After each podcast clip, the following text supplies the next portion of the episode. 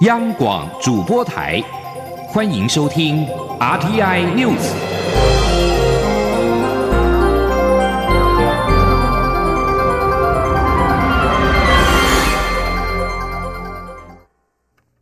各位好，我是主播王玉伟，欢迎收听这节央广主播台提供给您的 RTI News 新闻。首先带您关注，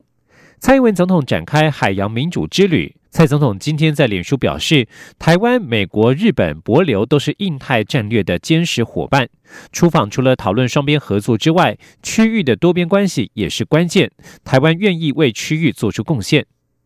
蔡英文总统今天继续在博流的访问行程。上午在脸书粉丝团表示，他在博流期间注意到日本的媒体朋友相当关心海巡合作的议题。台湾与博流刚签署了海巡合作协定，他与博流总统雷蒙解锁，也视察海巡署的海上搜救演练。总统表示，台湾、美国、日本、博流都是印度太平洋战略的坚实伙伴。所以出访除了讨论双边合作之外，区域的多边关系也是关键。台湾和许多友邦共享太平洋的丰厚资源，毫无疑问的，太平洋是全世界最重要的海域。台湾也愿意对这个区域做出贡献，一起保卫自由开放的共同成果。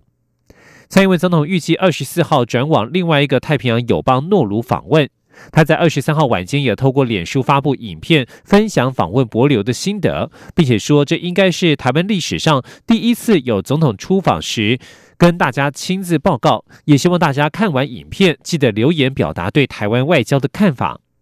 而蔡英文总统在今天上午已经搭机离开博流，预计下午三点抵达下一站诺鲁。外界关注蔡总统将与诺鲁总统瓦卡。举举行双边会谈，并且将在国会发表演说，以及见证两国签署海巡协定。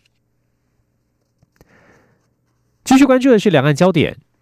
针对高雄市长韩国瑜访问中国期间进入北京驻港澳最高机构中联办。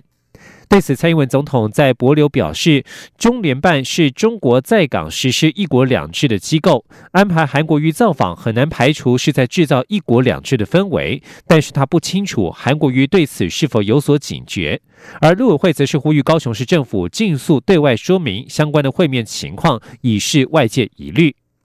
而今天有八位八个县市。跨党派新科议员所组成的台派底加新生代议员连线，今天举行的记者会，批评韩国瑜拜访中联办就是实质支持并推动一国两制。他们呼吁韩国瑜应该尽速公开密会内容，卖水果可以，卖主权绝对不行。前天记者刘玉秋的采访报道。高雄市长韩国瑜率团访中卖水果，却连两天进入北京驻港澳最高机构中联办，并与中联办主任王志明会面，在港台引发舆论回响。对此，八位跨县市跨党派的新科议员组成的台派底加新生代议员连线，二十四号在立法院举行记者会，要求韩国瑜公开说明与中联办的密会内容。卖水果可以，卖主权绝对不行。主权不能卖，主权不能卖，密会要公开，密会要公开。民进党台中市议员黄守达表示，中联办的政治意义非常明显，就是中国共产党在香港与澳门推动“一国两制”的前进指挥所。韩国瑜拜访中联办，就是实质支持并推动“一国两制”。在韩国瑜可能成为国民党二零二零总统参选人下，韩国瑜就是共产党参选台湾总统的代理人。民进党基隆市议员张志豪也说。说韩国瑜已经是国民党可能总统候选人之一，在这么接近总统大位时，韩国瑜竟然走进一国两制的中田办，这表示台湾面临有史以来最接近一国两制的时刻，将出现重大危机。这是一个国家最大危机的时刻，请大家特别要关心这件事情，也请大家特别在这个时候要给予台湾最多的支持。也我也我也在此要跟我们在香港。热爱自由民主朋友讲一句话：韩国瑜某资格代表台湾人，Keep Hong Kong Free，我们也要 Keep Taiwan Free。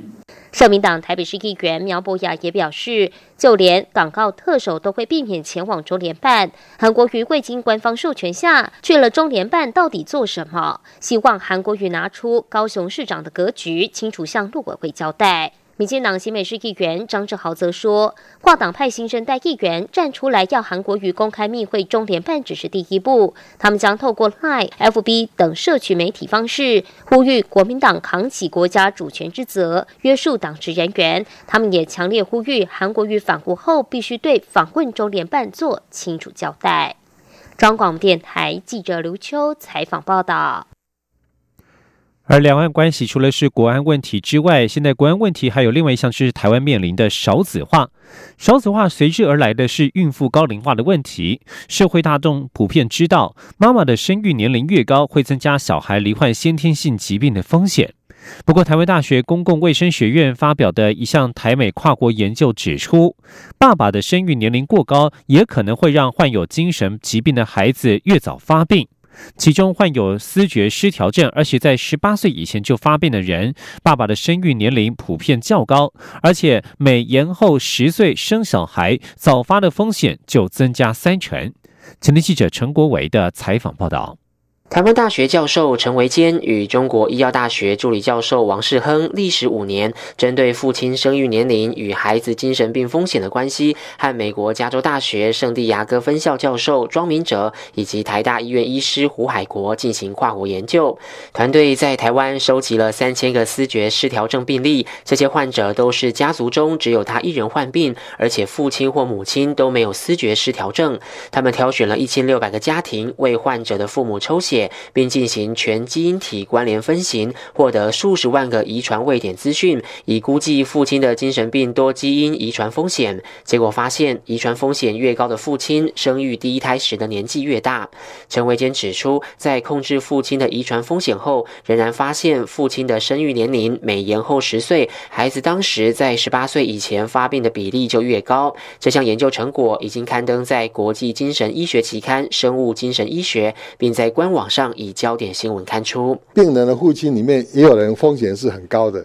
有人中间的，有人很低的。那我们就很高跟很高比，很低跟很低比。那这样的话，你还是看得到，就是平均来讲，你每增加十岁才生小孩，那你早花的风险就增加将近三十 percent。台大医学院精神科主任黄宗正则表示，思觉失调症或其他精神疾病的致命成因其实很复杂。我们大致上说，大概基因的成分呢占到百分之五十，可是还是有另外五十 percent 是来自环境的因素。台湾人越来越晚婚，生育年龄也跟着延后。根据内政部的统计，台湾母亲在二零一七年的平均生育年龄是三十二岁，父亲则是三十四点五岁。研究团队强调，做这份研究并不是诉求国人要早点结婚，但随着生儿育女的年龄越来越晚，所可能引起的孩子健康问题，将是未来需迫切讨论的公共卫生议题。中央广播电台记者陈国伟台北采访报道。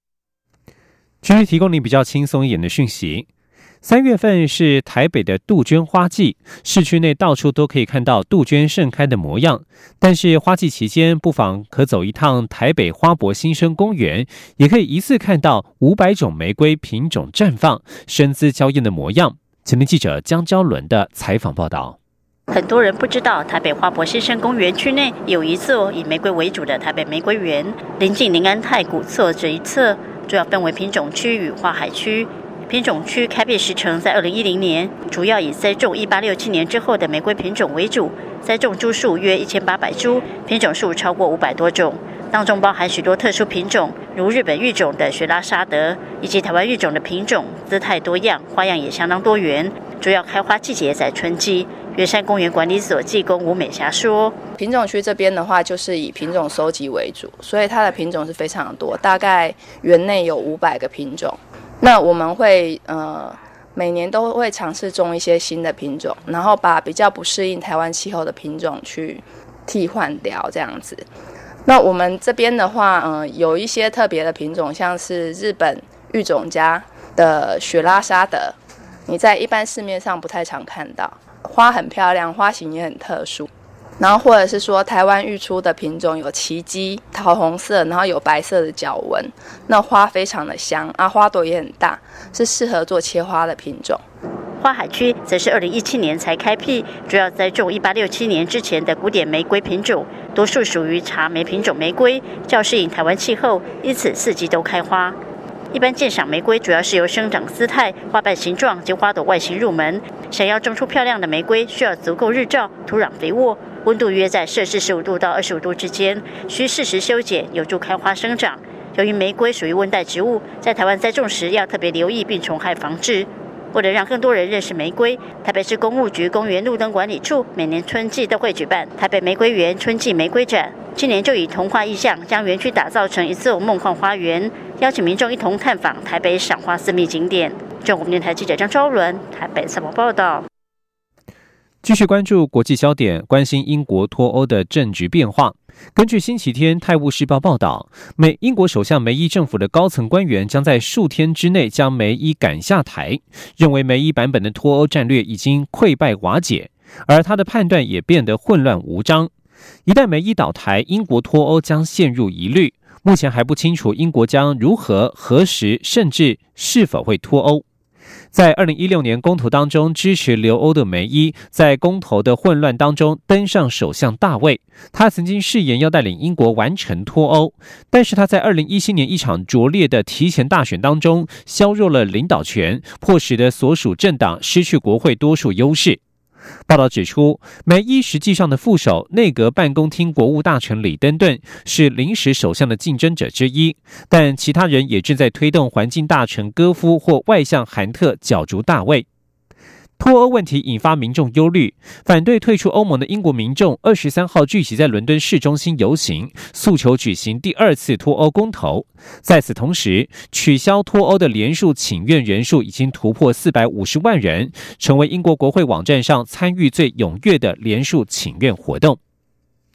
即将焦点转到泰国。泰国今天举行自从二零一四年政变以来的首次大选，在泰王瓦吉拉隆功选前最后一刻警告，希望人民选出好的领袖，以避免动荡。之后，预料这次选举将出现高投票率。泰国今天举行国会众议院选举，将选出。分区加不分区众议员共五百席，有近八十个政党，一万多人登记参选。每个政党最多可以提三名总理候选人，总理一般由多数党领袖出任。大选之前，所有的电视台都不断报道泰王瓦吉拉隆功在二十三号深夜发表的声明。他援引已故泰王普美蓬的教诲，希望泰国人选出好人来领导国家，让好人掌控坏人，不让他们有权利造成动荡。泰国爱国党登记乌汶勒公主为总理候选人。乌汶勒是泰王的大姐。泰王今年二月也曾经透过声明指出，所有的王室成员都不该涉入政治，此举违背传统。即将焦点转到中国国家习近平访问欧洲的行程。近期，习近平出访欧洲，将在二十四到二十六号访问法国，这是他第二度到法国进行国事访问。习近平到访之前，与法国媒体投书，强调两国长久的情谊，期望与法国促进“一带一路”架构下的合作。但时隔五年，欧盟仍然处处提防中国，程度还更胜以往。近期公布欧中关系战略展望文件，欧洲视中国为战略竞争对手，准备调整对中国的政策。法国总统马克宏日前对此表示，面对中国，他乐见欧洲觉醒。习近平此次出访欧洲，引发许多合作与对抗的讨论。意大利二十三号与中国签署协议，加入“一带一路”，成为第一个加入这项计划的 G7 国家。然而，批评人士说，这将使得中国控制敏感技术和关键的基础设施。新闻最后关注体育消息。台湾网球一姐谢淑薇二十三号在美国迈阿密网球赛女单第三轮赛事对决当今世界球后日本名将大阪直美，结果谢淑薇以四比六、七比六和六比三扳倒了大阪直美，挺进女单十六强。迈阿密网球赛是男女共战的顶级大赛，职业积分高达一千分，全球顶尖好手齐聚。名列女单第二十七种子的谢淑薇是后来居上，爆冷门击败了女单头号种子大阪直美之后，她表示对她来说这是一场非常激动的胜利。三十三岁的谢淑薇下一场比赛将在女单第四轮迎战丹麦好手瓦芝尼亚奇或是罗马尼亚的女将尼库勒斯古。以上新闻由王玉伟编辑播报，这里是中央广播电台台湾之音。